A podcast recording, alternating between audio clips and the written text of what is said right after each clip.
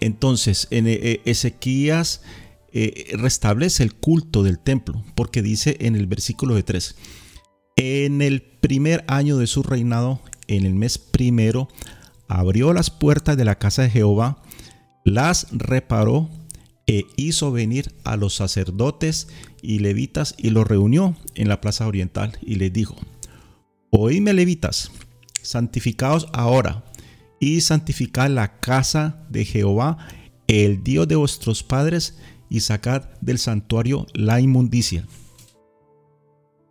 Hermanos, el Antiguo Testamento es sombra y figura de lo que eh, estamos hoy viviendo en el tiempo de la gracia.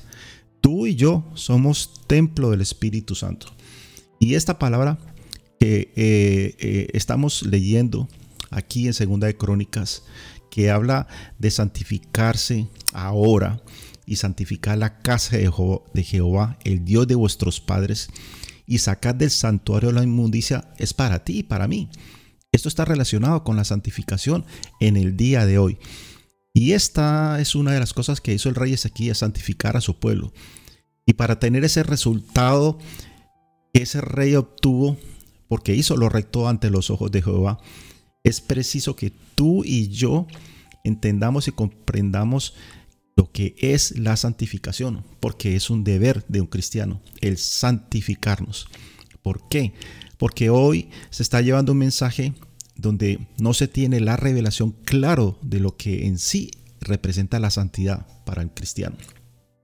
Y la santidad o la santificación es un concepto muy, mucho más alto que tener eh, eh, una definición moral que nos ayuda, por ejemplo, a, tratar de ser mejores personas o a no caer en las trampas o tentaciones del enemigo. Eh, es mucho más elevado de lo que nosotros consideramos como, como una buena conducta moral. Por ello, no es santidad simplemente pelear contra la, contra la carne, hermanos, o tener una buena reputación frente a los demás y comprender lo que es lícito o lo que no es lícito, etc. Hoy la palabra está enfocada a que eh, debemos renunciar a ese concepto de santidad que no refleja realmente lo que Dios demanda de ti y de mí con respecto a la palabra santidad.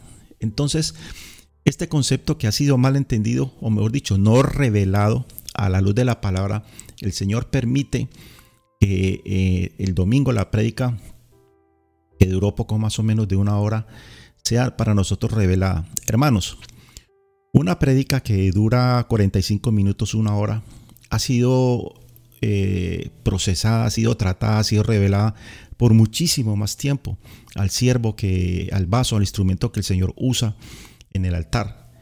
Y por eso es que nosotros insistimos, porque realmente lo podemos comprobar, que no es suficiente con ir a la iglesia y oír la palabra una sola vez. La fe está en el oír y el oír la palabra de Dios. Por eso la palabra eh, se comparte eh, en Facebook, se comparte en, Spotify, eh, la reflexionamos aquí una y otra vez porque es importante que esa palabra quede tatuada y grabada dentro de nosotros. por eso es que si al siervo que el Señor usa le trató esa palabra, esa revelación durante tanto tiempo, ¿cuánto más nosotros? Así que en este día yo los invito a que todas las palabras que se comparta vuelvan a oírla, reflexionenla, tomen la Biblia y verán lo rico, lo delicioso que es poder disfrutar del conocimiento del Dios vivo a través de una reflexión eh, íntima, sosegada y profunda del mensaje que el Señor pone cada semana. Y por eso la santidad es algo que está tratando el Señor en este tiempo. Y, la verdad es que hay un error con respecto a lo que uno puede ir a pensar de lo que es santidad, que puede hacer algo similar como decir algo como a la buena moral o que eh, si es inmoral pues eh, no tiene santidad. Hoy el Señor eh, ha puesto este fundamento porque quiere quitar ese concepto erróneo de lo que es la santidad. Ese concepto es meramente humano. Entonces nosotros vamos a ver hoy la perspectiva que Dios tiene respecto a lo que es santidad. Y un ejemplo es que tú puedes dejar de practicar mm, algo inmoral. Pero eso no va a determinar si eres una persona santa o no. Por ejemplo, eh, dejar de tomar cerveza no te va a hacer más santo. Dejar de practicar algún vicio no te va a hacer más santo. Eh, dejar de practicar actos inmorales tampoco te va a hacer más santo. Y eso es tremendo, esto es impactante. Eh, para poder entenderlo y ponerlo en práctica, necesitamos ir a la palabra de Dios. La santidad no está fundamentada en tu conducta moral o, cómo hablas o cómo te expresas desde el punto de vista de lo ético, de lo moral. Eh, aquí se está hablando de algo que es esencialmente algo mucho, un concepto mucho más elevado que Dios quiere que entendamos en este día. Y eso está relacionado con lo que el Señor ha dispuesto para la iglesia de 21 días de ayuno. Porque la santidad no es, no es, no es la capacidad de resistir a la tentación de pecar. Tampoco es la capacidad de demostrar a los demás qué tan buena es tu conducta moral. El ejemplo está en que no vas a encontrar en la Biblia un texto que diga que vas a impactar al mundo con tu santidad. Eh, el Señor nos dijo a la iglesia, ir al mundo e impactar con la santidad, como decía el pastor. Nosotros si creemos que vamos a impactar a alguien con nuestra santidad, pues en verdad eh, lo que vamos a recibir de los demás es un rechazo, porque eh, cuando uno está buscando de Dios, precisamente a los, a los que más van a ser confrontados, a los que están a nuestro alrededor. Entonces, la pregunta que hacemos después de esta introducción es, ¿qué es santidad en su esencia? Hermano, la santidad es la pureza de Dios. Es una cualidad que Dios nos exige a ti y a mí como hijos de Dios para poder tener una comunión, una relación íntima con Él. Y aquí se desbarata todo concepto religioso, porque el Señor nos está llamando a que no tengamos comunión con el mundo, porque nuestro Dios es un Dios celoso. Señor nos está llamando a tener una comunión íntima con Él. La esencia de la santidad y la santificación se mide por algo muy específico que decía el pastor. Y es lo siguiente. Pregunta, ¿cuán apartado estás tú para Dios en este tiempo? Ahí está el fundamento. Pregunta, ¿cuán apartado estás tú para Dios en este tiempo? Apartado es eh, dedicarle tiempo a la oración, dedicarle el tiempo a la lectura de la palabra, asistir a la reunión para eh, eh, oír la palabra y ponerla en práctica, obedecerle al Señor. Todo esto eh, nosotros lo necesitamos en nuestra vida. Y cuando nosotros decidimos seguir a Cristo, empezamos un camino que va llevándonos hacia esto, hacia la santidad, porque dice la palabra, sed santos como yo soy santo. Es un atributo que el Señor quiere que compartamos con Él. Pero nosotros vamos a ser rechazados cuando decidimos apartarnos por, para nuestro Señor. Si tú, por ejemplo, hoy estás en ayuno y alguien te invita a alguna actividad, inclusive sea de la iglesia, y le dices que no vas a asistir porque estás en ayuno, va a haber algo que va a generar como una especie de rechazo es decir, va a generar como una incomprensión para parte de los demás. Por eso esto es algo íntimo con el Señor. Santificarse es apartarse para uso exclusivo para Dios. Y aquí está una clave. Es apartarnos para el uso exclusivo para Dios. Vamos a la palabra de Dios. Miremos lo que dice la palabra en el libro de Isaías capítulo 6, versículo 1 al 5. Es la visión y el llamamiento de Isaías. Eh, leemos Isaías capítulo 6, versículo 1 al 5.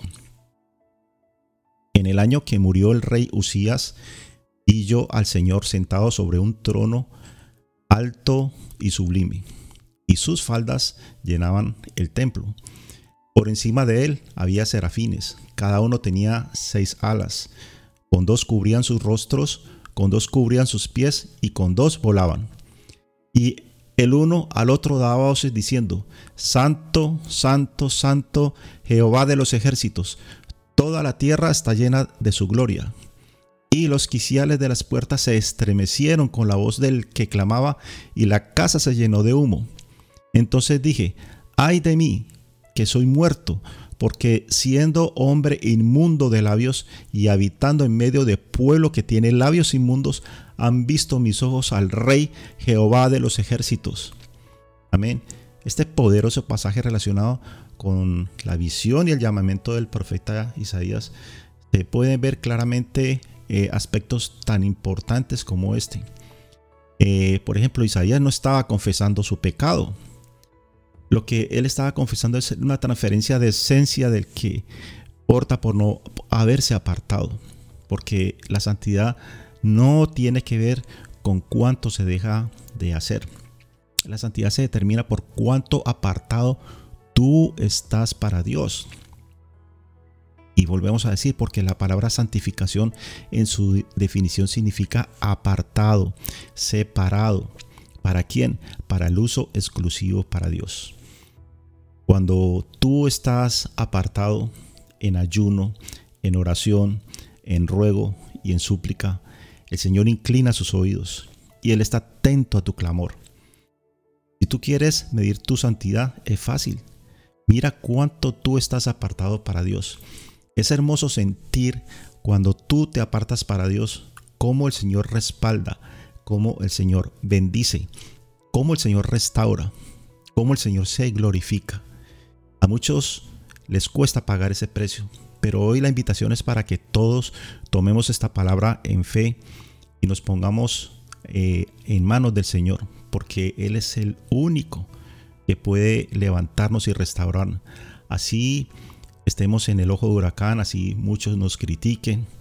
Claro, porque no están viviendo esa esencia de lo que es estar apartado para Dios. Es algo personal entre tú y Dios. Y el enemigo siempre va a querer poner estorbo, va a querer poner oposición y va a querer eh, traer eh, distracción para que no le dediques tiempo de oración al Señor, para que no lea la palabra de Dios, para que no te congregues. Entonces, eh, esto es realmente para ti y para mí. Porque si los que dicen que la santidad es para ir al mundo, la realidad es que la santidad es cero contacto con el mundo. ¿Por qué? Porque nosotros estamos en este mundo, pero no pertenecemos a este mundo. Cada día que pasa, hermanos, nosotros a la luz de la palabra, el Señor nos invita a desconectarnos de las cosas del mundo. Es así que para ir a, predicar al mundo, nosotros no entramos en contacto con el mundo, ni nos contaminamos con las cosas del mundo. Estamos aquí para predicar la palabra de Dios y para el testimonio de que Cristo vive. Tú y yo somos este templo del Dios viviente y el Señor nos ha llamado para que estando aquí nosotros de nuestro interior fluyan ríos de agua viva. En 2 Corintios capítulo 6, versículo 14 al 18 dice la palabra de Dios así. No os unáis en yugo desigual con los incrédulos, porque ¿qué compañerismo tiene la justicia con la injusticia? ¿Y qué comunión la luz con las tinieblas? ¿Qué concordia Cristo con Belial? ¿O qué parte del creyente con el incrédulo? Versículo 16, ¿y qué acuerdo hay entre el templo del Dios y los ídolos? Porque vosotros sois el templo del Dios viviente. Como Dios dijo, habitaré y andaré entre ellos, y seré su Dios, y ellos serán mi pueblo. Por lo cual, salid de medio de ellos y apartaos, dice el Señor, y no toquéis lo inmundo, y yo os recibiré y seré para vosotros por Padre, y vosotros me seréis hijos e hijas, dice el Señor Todopoderoso. Aquí habla el Señor claramente a la iglesia de cómo debemos comportarnos, de verdad, como hijos de Dios.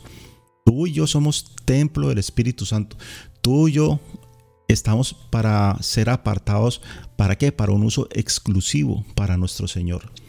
Así que hermano, nosotros no podemos transar ni bajar el perfil a las tentaciones, ni al pecado, ni a las cosas del mundo. Toda la cultura del mundo, toda la música del mundo, toda la moda del mundo, todo lo que el mundo le está ofreciendo a la iglesia, nosotros debemos rechazarlo en el nombre del Señor Jesucristo. ¿Para qué? Para que el Señor habite y ande con nosotros, para que el Señor sea el que nos dirige, para que el Señor nos inscriba en el libro de la vida, para que seamos el pueblo de Dios. Por eso el Señor nos está llamando, salid del mundo, apartados, lo está diciendo el Señor, no toque lo inmundo, porque Él es tres veces santo, en Él no hay corrupción. Entonces nosotros necesitamos que nuestro Padre Celestial nos levante en este día con esta exhortación y nosotros el resultado de eh, apartarnos para Dios es obtener esa comunión con Él si andamos en santidad. O sea que es una palabra que eh, el Señor ha traído cuando el pastor trajo estos versículos de fundamento para poder predicar lo que es ministrando pan inmundo. Entendiendo lo que es la santidad y la santificación, entonces ahora viene eh, lo que es la predicación de la palabra que es el título que tiene, ministrando pan inmundo. Porque actualmente hay una tendencia dentro del sacerdocio, en el liderazgo, que es a no considerar la santificación como algo primordial. Y hay una falta de santificación en el sacerdocio del nuevo pacto. Muchas veces lo hemos hecho eh, por error, pero cuando llega la palabra, como le llegó al profeta Ezequiel, eh, no fue el único profeta que se levantó para confrontar al sacerdocio en el Antiguo Testamento. Había también más sacerdotes que también lo hicieron. Entonces eh, nosotros estamos siendo exhortados en este tiempo para llevar esa palabra, para llevar ese mensaje tal como al Señor le agrada. El pastor tomó el ejemplo del profeta Malaquías. ¿Por qué? Porque Malaquías es posterior a Ezequías y Malaquías es el último profeta de Dios antes de la aparición de Juan el Bautista en el, en el Nuevo Testamento. Y en ese tiempo, en ese lapso entre el Antiguo Testamento y el Nuevo Testamento, hubo 400 años de, ese silencio eh, profético hasta la aparición de Juan Bautista y de nuestro amado Señor Jesucristo.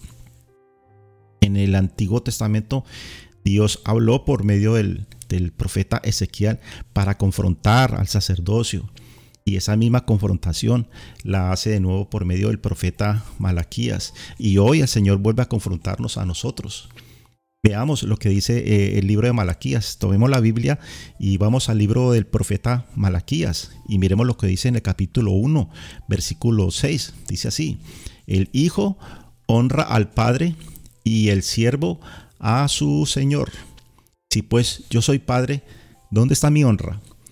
Si soy Señor, ¿dónde está mi temor? Dice Jehová de los ejércitos a vosotros, oh sacerdotes, que menospreciáis mi nombre y decéis, ¿En qué hemos menospreciado tu nombre? Es una queja que hace Dios, un reclamo, una exhortación directa a los sacerdotes que menosprecian el nombre de Dios. Recordemos, hermanos, recordemos que somos pueblo de Dios y como pueblo de Dios nosotros tenemos ese linaje de Cristo. Hemos sido escogidos para ser sacerdotes, hermanos. Que no se nos olvide porque esta palabra es para todos. El Señor no hace acepción de personas. Tú y yo estamos incluidos dentro de esta exhortación.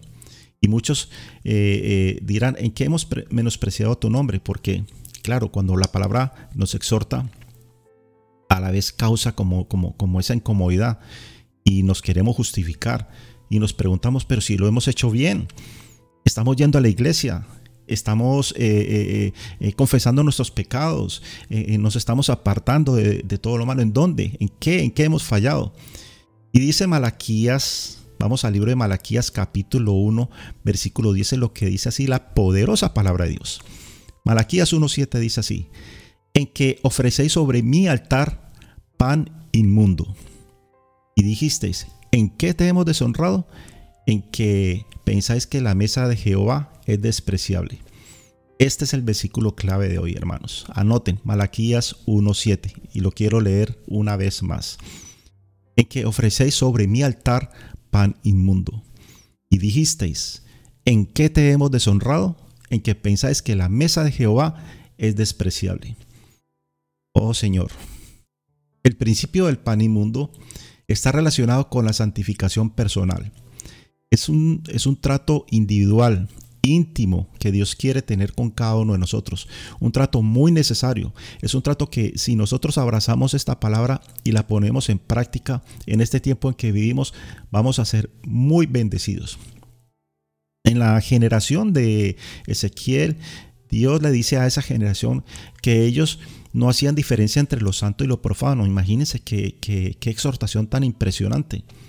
Dice en el libro de Ezequiel, en el capítulo 22, versículo 26 así, sus sacerdotes violaron mi ley y contaminaron mis santuarios. entre lo santo y lo profano no hicieron diferencia, ni distinguieron entre inmundo y limpio. Y de mis días de reposo apartaron sus ojos, y yo he sido profanado en medio de ellos.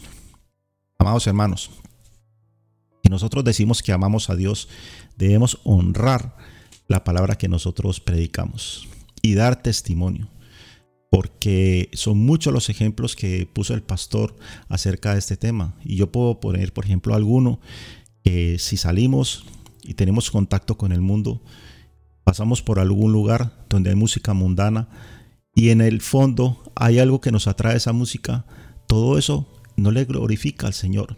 Y es ahí donde nosotros debemos eh, eh, cerrar nuestros oídos a todo lo que el enemigo quiera poner y, hacer algo que el Señor siempre me pone a mí en un momento así como ese, es decir, mi mente le pertenece a Cristo, mis ojos le pertenecen a Cristo, mis oídos le pertenecen a Cristo, mis manos te pertenecen a ti, Señor. Todo mi ser, espíritu, alma y cuerpo es para ti, Señor. Yo quiero ser de uso exclusivo para ti y cierro toda puerta al enemigo en el nombre poderoso del Señor Jesucristo. Así que Después de esa generación a la que se refiere este pasaje de Ezequiel, tú y yo estamos llamados a apartarnos para uso exclusivo del Señor. El Señor está levantando una generación en este tiempo que glorifique el nombre de Cristo. Y esa confrontación que estamos recibiendo en este día como sacerdotes es, eh, eh, es, es para abrazarlo y para recibirlo. Porque dice Malaquías, eh, el profeta Malaquías, leyendo la palabra ahí en la Biblia, vamos a Malaquías en, el capítulo 1, versículo 7, y dice la palabra de Dios así, en que ofrecí sobre mi altar pan inmundo. Y dijiste, ¿en qué te hemos deshonrado? En que pensáis que la mesa de Jehová es despreciable. Hermanos, ¿cómo podemos entender o, recibir esta, esta palabra si no hay un corazón dispuesto. Dios nos quiere hablar hoy a todos. Y a mí, Señor, me ha hablado mucho en esto. En un día, por ejemplo, como, como, como el de mañana, que va a haber ayuno y donde se va a concluir la jornada de ayuno con la celebración de la cena del Señor, está preparada para finalizar esa reunión de ayuno de los sábados en este tiempo de ayuno. Tomar la cena del Señor eh, cuando el Señor eh, eh, la, la, instituyó ahí, antes de tomar la cena del Señor, hubo una presencia del Espíritu Santo. Y como resultado hubo santificación de la iglesia en, los momentos antes de la cena del Señor. Así que eh, nosotros cuando estamos en las reuniones debemos preparar todo, todo, todo nuestro ser mientras recibimos la palabra, mientras alabamos, mientras eh, nos ponemos a cuenta del Señor, para que en el momento en que entremos en contacto con el pan y con, con, y con, con el vino, con, con, el zumo de uva que representa la sangre de Cristo, tengamos la revelación de lo que es la santificación en nuestras vidas. A la mesa, a la cena del Señor es demasiado importante, amados hermanos, presentarnos de manera digna, de manera respetuosa y no pensando que somos eh, buenos moralmente hablando. Que eh, si no estamos limpios de corazón y santificados y apartados para Dios, realmente ahí puede haber un tropiezo. Así que hermanos, amados hermanos, hoy eh, en el tiempo de la gracia, nosotros tenemos esa responsabilidad como sacerdotes del nuevo pacto delante de Dios de honrar su bendita palabra y buscar la santidad más que nunca, hermanos. Yo vuelvo a leer el Apocalipsis 22, el versículo 11, dice así, el que es injusto, sea injusto todavía, y el que es inmundo, sea inmundo todavía, y el que es justo, practique la justicia todavía, y el que es santo, santifíquese todavía, hermanos. Por eso vuelvo y digo, la Santa Cena es importante entender lo que representa, lo que representa. Porque el pan es el alimento y no es cualquier alimento, hermanos, que se le entrega al pueblo. Es el alimento que se ofrece en el altar de Dios. Bendito sea el nombre de nuestro Señor Jesucristo. Es decir, los sacerdotes ofrecían pan inmundo. Hay dos maneras, explicó perfectamente el pastor, hay dos maneras que producen como resultado pan inmundo. Una, una forma es el uso de elementos contaminados o materia prima contaminada para elaborar el pan. La otra manera es tener manos sucias o manos contaminadas. Todos sabemos que el pan es un producto artesanal hecho a mano que requiere de una elaboración cuidadosa, de preparar los ingredientes, de estar en un sitio aseado y hacerlo con mucho, mucho cuidado. Es algo que a nivel espiritual, un ministro, un líder, un cristiano que esté eh, apartado para el Señor, entender que la santidad y la santificación es algo indispensable para poder ministrar al Señor con las manos limpias, con las manos santas. ¿Por qué? Porque el, eh, el pan representa lo que un líder le ministra a una persona. Cuando se habló eh, en el Éxodo que el Señor enviaba el maná del cielo, eh, realmente viene a ser la figura de lo que nosotros entregamos de parte de Dios a las personas que tienen esa hambre, que tienen esa sed, que tienen esa necesidad de Dios. Cuando nosotros nos acercamos a una persona a compartirle algo de parte de Dios, le estamos entregando el pan de vida, el pan vivo, que es la palabra de Dios. Por eso cuando estamos evangelizando estamos llevándole pan a las personas. Y lo dice, todo está eh, eh, respaldado bíblicamente. En el libro de Isaías, en el capítulo 58, en el versículo 10, dice la palabra de Dios así. Y si dieres tu pan al hambriento y sacieras al alma afligida en las tinieblas, nacerá tu luz y tu oscuridad será como el mediodía. O sea, cuando tú y yo compartimos la palabra, ese es el pan de vida. Una palabra de parte de Dios a una persona que esté hambriento, que esté necesitado, el Señor puede hacer algo poderoso, pero debemos entregarlo con santidad, con esa revelación de que nosotros somos portadores de la imagen del Dios vivo. Por eso el pastor habla de que se puede eh, dar pan inmundo, teniendo materia prima contaminada o las manos contaminadas. Y desafortunadamente eso sucede muy a menudo. En Primera de Corintios capítulo 2, versículo 1 al 5 dice la palabra de Dios así. Así que hermanos, cuando fui a vosotros para anunciaros el testimonio de Dios, no fui con excelencia de palabras o de sabiduría. Versículo 2, pues me propuse no saber entre vosotros cosa alguna, sino a Jesucristo y a este crucificado.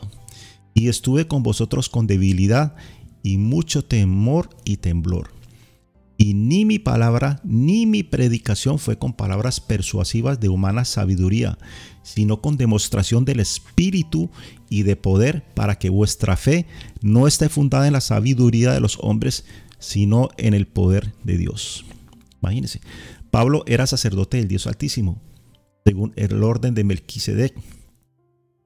El ministerio de Pablo, comparado con el de otros sacerdotes como los de Aarón en el antiguo pacto, pues el Señor le reveló al apóstol que no fue a predicar con palabra de sabiduría humana. Hermanos, él no tomó en ningún momento fundamento filosófico ni nada que esté relacionado con la ciencia del hombre. Él tomó el principio de la sabiduría que es el temor a Dios. Es decir, actuó con el temor y con el temblor, con eh, esa reverencia a Dios. Y tú y yo en este tiempo, si vamos a preparar pan, y vamos a preparar pan de vida, debemos imitar, debemos actuar de la manera como lo hacía el apóstol Pablo y no como lo hacían los sacerdotes de Aarón. Entonces la pregunta que nos hacemos hoy, todo lo que estamos haciendo, todo lo que estamos preparando, viene tomado exclusivamente de la palabra de Dios. La materia prima, la fuente de nuestra predicación es la bendita palabra de Dios. Hermanos, aquí no cuenta lo que tú y yo pensemos. Aquí no cuenta lo que tú y yo sabemos. Aquí no cuenta nuestra reputación. A Dios no le interesa eso. Por muy elocuente o fácil que seamos de la palabra, Señor no tiene en cuenta eso.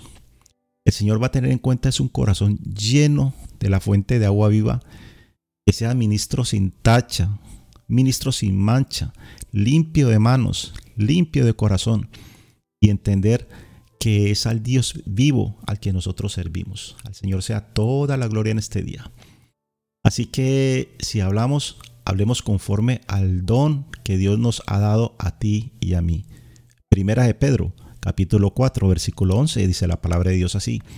Si alguno habla, hable conforme a las palabras de Dios. Si algún ministra, ministre conforme al poder que Dios da, para que en todo sea Dios glorificado por Jesucristo, a quien pertenecen la gloria y el imperio por los siglos de los siglos. Amén. Hermanos, las manos sucias contaminan el pan.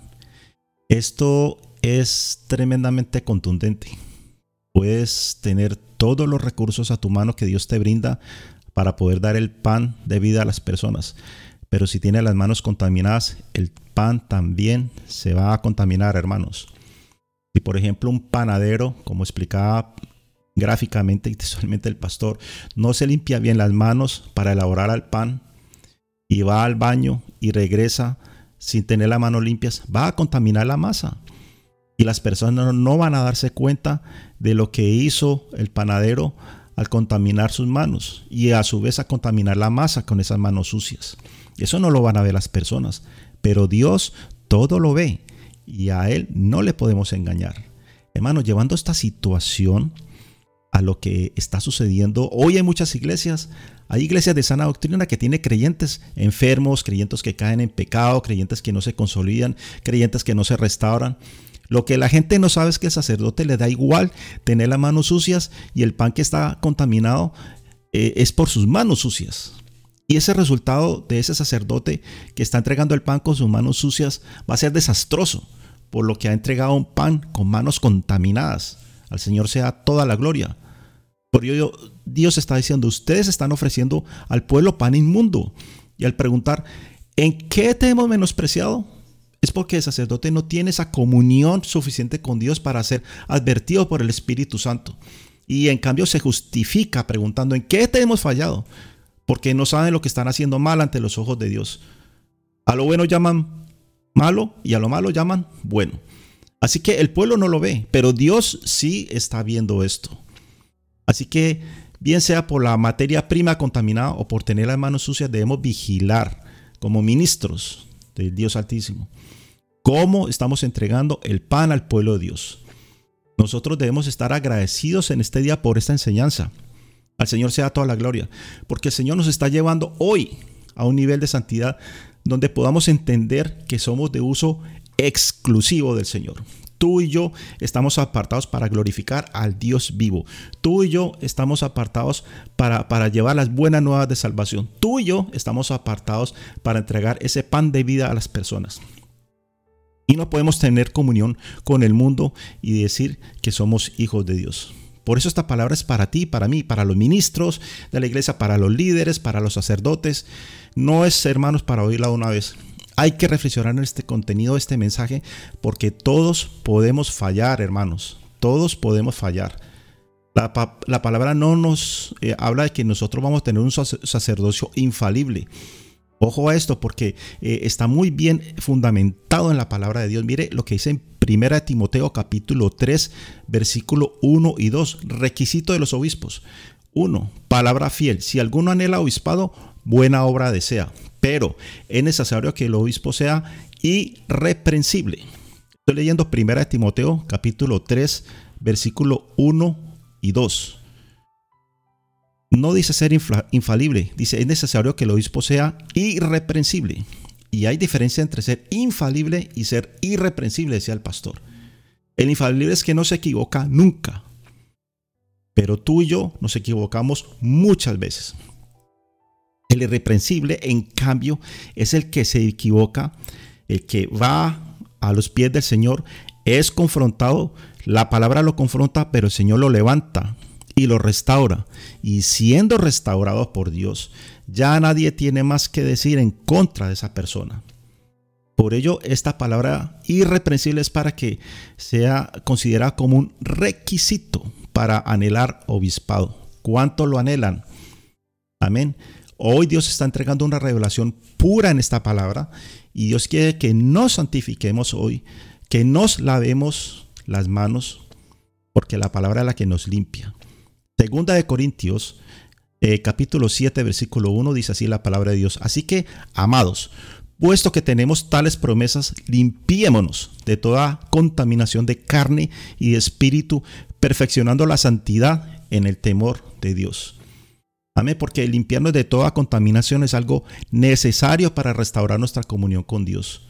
Y perfeccionando la santidad en el temor de Dios, porque eh, eh, el que comenzó la buena obra, la perfeccionará hasta el día de Cristo. Y el Señor es el que está levantando a la iglesia. Él es el que está dando el crecimiento. Y todo eso está relacionado con lo que el Señor le ha revelado al pastor acerca de los 21 días de ayuno. Es un, es un, tiempo de ayuno con propósito que se ha convocado a la iglesia de México. Santidad, hermanos, santidad. Y eso no tiene nada que ver con lo que pensamos que si éramos capaces de resistir, con, lo que podamos demostrar a los demás, qué tan puros somos, qué tan, qué tan eh, eh, espirituales somos. No, Dios está hablando claro y Dios no quiere que impactemos al mundo con, nuestra imagen, de, con nuestra apariencia de santidad, porque eso genera odio, genera rechazo, hermanos. ahí, hay, ahí hay una contradicción en eso, pero es así. Entonces, hay que ser prudentes, pero nosotros siempre busquemos es agradar a Dios antes que al hombre. Dice en Mateo eh, eh, capítulo 6, versículo 17 y 18 la palabra de Dios así. Pero tú cuando ayunes, unge tu cabeza y lava tu rostro para no mostrar a los hombres que ayunas, sino a tu Padre que está en secreto. Y tu Padre que ve en lo secreto te compensará en público.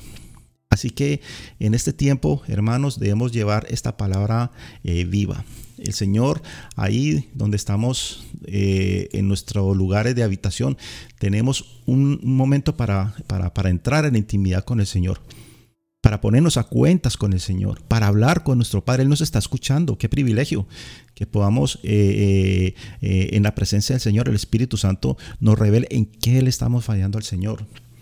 Y Él nos va a levantar con esa autoridad de, lo alto para poder llevar una vida cotidiana como al Señor le gusta, con todos los aspectos de nuestra vida entregados a Él como sacerdotes de Dios que representamos a Cristo vivo en cada momento. En la elaboración del pan de la Santa Cena, el pastor habla de que se requiere una estricta aplicación de estos principios para que sea algo de agrado a Dios. Asimismo, el zumo de uva que representa la sangre pura y santa del Señor esta palabra, hermanos, es para que nosotros la tomemos en este día y podamos vivirla como realmente al Señor le agrada. Porque si ha habido desorden en nuestra vida, si hemos eh, tomado la cena de manera indigna, si hemos entregado el pan y la palabra de Dios sin, sin, sin habernos descontaminado de las cosas del mundo, el Señor está brindando hoy la oportunidad de que tú y yo nos pongamos a cuentas con, con, con Él, para que podamos hacer hacer la voluntad de Él, hacer lo que, lo, que, lo que Él quiere, que realmente seamos, seamos unos sacerdotes de, de, este tiempo, sacerdotes de Cristo viviente. Al Señor sea toda la gloria, porque realmente Él es el digno de toda la alabanza, Él es el digno de toda la oración, es el digno de toda la, la exaltación en este día. Padre, te damos gracias, Señor, por este tiempo, Padre. Bendecimos tu nombre, Jesús, porque tú te lo mereces, Padre. Gracias Señor por hablarnos a nuestro corazón. Gracias Señor por permitirnos rendir a ti Señor. Gracias Señor porque nos permites examinarlo todo. Eh, nos permite retener lo bueno. Gracias Señor porque nos permites abstenernos Señor de toda especie de mal. Gracias Señor porque tú eres Dios de paz Señor. Gracias porque tú nos santificas por completo. Te entregamos en este día Señor todo nuestro Señor, nuestro espíritu, nuestra alma, nuestro cuerpo, Señor, queremos que sea guardado de manera irreprensible para la venida del Señor Jesucristo. Gracias Señor porque tu palabra nos limpia, Señor. Gracias Señor porque tu palabra nos transforma, Señor. Gracias Señor porque, porque tenemos, Señor, a nuestro alcance la poderosa palabra de Dios para tener ese respaldo tuyo, Señor, en todo lo que oímos, en todo lo que hacemos, Señor y así estar dispuestos para toda buena obra, Señor. No aceptamos las cosas del mundo, Señor. En este día queremos, queremos Señor, eh, eh, definirnos, Señor, eh, para ti, Padre Celestial. No queremos, Señor, participar de las cosas del mundo, Señor. Queremos, Señor, que sea tu palabra la que nos santifique, Señor. Anhelamos, Señor, porque sabemos que el crecimiento lo das tú, Padre Celestial. Gracias, Señor, porque nos enseñas a menguar, Señor, porque nos enseñas a humillarnos, Señor. Gracias porque de esa manera está preparado nuestro ser, Padre Celestial, para la venida, Señor, del Señor Jesucristo, Señor. Te pido, Señor, en este día que seas tú bendiciendo a tu pueblo, Señor. Te pido, Señor, que seas tú bendiciendo a la iglesia, Padre Celestial. Te pido, Señor, que seas tú fortaleciendo, Señor, al que está en ayuno, aquellos eh, guerreros, aquellos eh, hermanos, aquellas hermanas que han decidido, han, dispuesto, Señor, el humillarse delante de ti, Padre Celestial. Fortalécele, Señor. Llénalo, Señor, de tu amor, Padre Celestial, porque tú, tú los vas a levantar con una unción poderosa en este día, Padre Celestial. Tu palabra es viva, Señor. Tu palabra es vida, Señor. Gracias, Señor, por este tiempo, Señor. Gracias por permitir, Señor, a, mis hermanos que presten atención a este, este, a este llamado, que presten atención al consejo tuyo, Señor. Yo te pido, Señor, tu bendición por tu iglesia, Señor, por todos los que están en sintonía a esta hora de la mañana, Señor. Y te damos las gracias, Señor, porque tuya es la gloria, Señor. Tuya la honra, Señor, por siempre y para siempre. Amén y amén. Que Dios me los bendiga a todos, hermanos, en este día. Los amamos mucho y nos vemos en la reunión de la iglesia si no ha venido el Señor antes. Amén. Bendiciones.